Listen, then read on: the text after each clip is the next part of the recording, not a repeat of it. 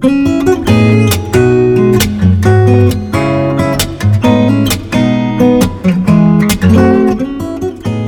back. You are listening to another light episode from 贾老外告诉你，我是 Andy。 and I am Chris. Mm, okay, so today in this lesson we are going to talk about a new challenge.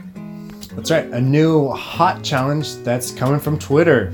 对，那我们今天呢就来跟大家聊聊这个风靡全球的立扫把挑战。So what is that called in English, Chris? The broomstick challenge. 嗯，broomstick challenge。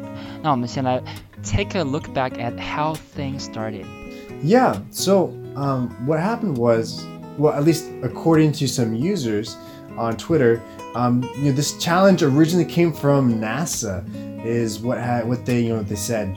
They said that on February 10th, 2020, it was going to be the only day a broomstick could stand up on its own, and that was because of the Earth's gravitational pull. 嗯，好，那我们回顾完这个之后，我们先来给大家科普一下这个缩写 NASA。 Sorry, NASA, 嗯 the ，NASA。 National Aeronautics and Space Administration. 嗯，这个 NASA 呢，就是我们说的这个美国的航空航天局。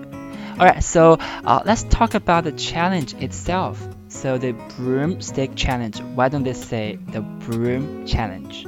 So that's a great question. And you know, I think for for brooms, we can think of like a common uh, tool for cleaning, and you know that's in most houses that has a handle and a brush, whereas the a broomstick that's an older term, and it might just mean the handle, or it could mean you know something like uh, what a witch might u- what a witch might use to, to ride on. If you've seen like Harry Potter, they they fly on brooms on broomsticks.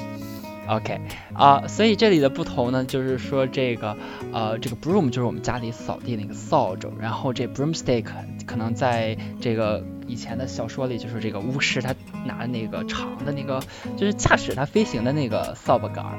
好，I actually they're Right. both are okay. I think they're both they're, they're both okay. 啊 Like, 对 I does it doesn't matter too much. It's just I think it's just the name. 对，其实大家不管是叫 broomstick challenge 或者 broom challenge 都可以。好，so another question is, uh, if this is because of gravity, as he says, uh, the users say, the why the only a broom can be stored up, when why can't a pen or scissors can be used instead?